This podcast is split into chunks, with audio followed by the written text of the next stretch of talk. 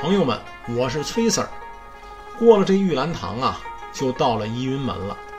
这门前啊，有两组太湖石堆积的假山，还能看见一座名为西家楼的建筑。这是乾隆爷欣赏西洋佳景的地方。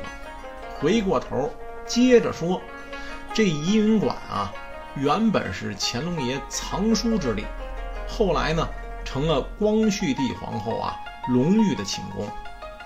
您可别小瞧这隆裕皇后，她可是大清朝的终结者。这是怎么话说的呢？一九一二年，就是隆裕皇后签订的清廷退位诏书。不过呢，这光绪和隆裕的夫妻关系啊，自始至终，哎，不是那么很好。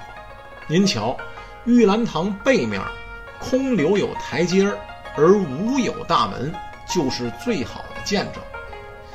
怡云馆两厢啊，都有配房，东为道存斋，西为晋西轩。大门两廊之下呀，还有乾隆爷的石块临摹名家法帖的石刻。正殿内部的布局啊，与玉兰堂相似。得，咱们接着逛着。